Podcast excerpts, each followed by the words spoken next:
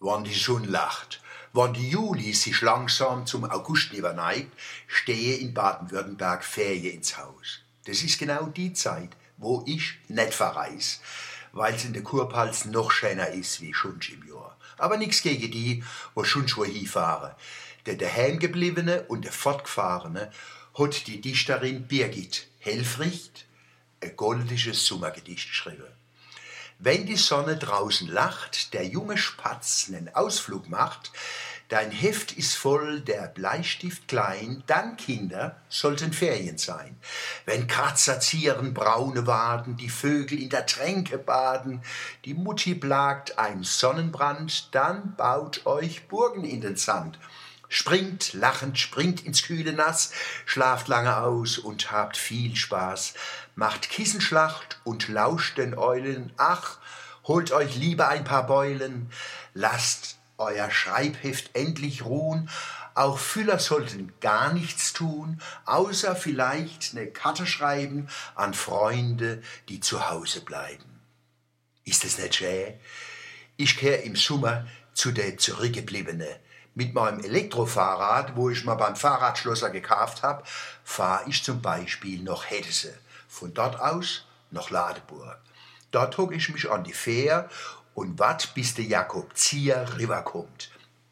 Der fährt schon seit Jahrzehnten River und Niver, River und Niver, nimmt Fußgänger, Radfahrer und Autofahrer mit, River und Niver, River und Niver.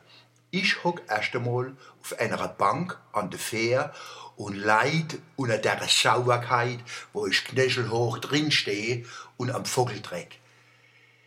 Den verbreite hunderte Ende Gänse und Schwäne, wo von der Leid dick und fett gefittert waren. Auf der anderen Seite vom Neger hock ich dann eine Weile auf dem Negerdamm in Negerhause und guck auf den Neger und auf Ladeburg. Dann fahre ich weiter über Neckarplatte und Segene noch nach Ostheim und weiter bis an die Kurpals oder Jungbuschbrück.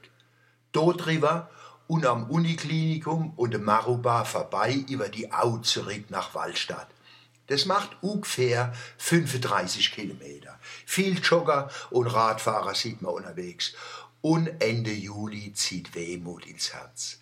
Der Weze steht, der Haber sticht, Rogge und Gerste streben nach Licht.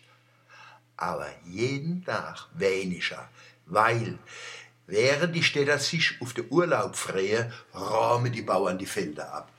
Und es riecht nach Herbst. Das ist wie im Frühjahr, wann der Löwenzahn sein großer Fallschirm im Wind anvertraut. Da ahnt man schon den Herbst und die eigene Vergänglichkeit. Für so ein Erlebnis muss man nicht verreisen. Aber das Schönste ist, der Herbst und der Winter lassen selber den Frühling ahnen, wo die Sonne und alles Leben Auferstehung feiern kennen. Aber vorher genießen wir noch die vielen Weihfeste an der Bergstraße und an der Weichstraße.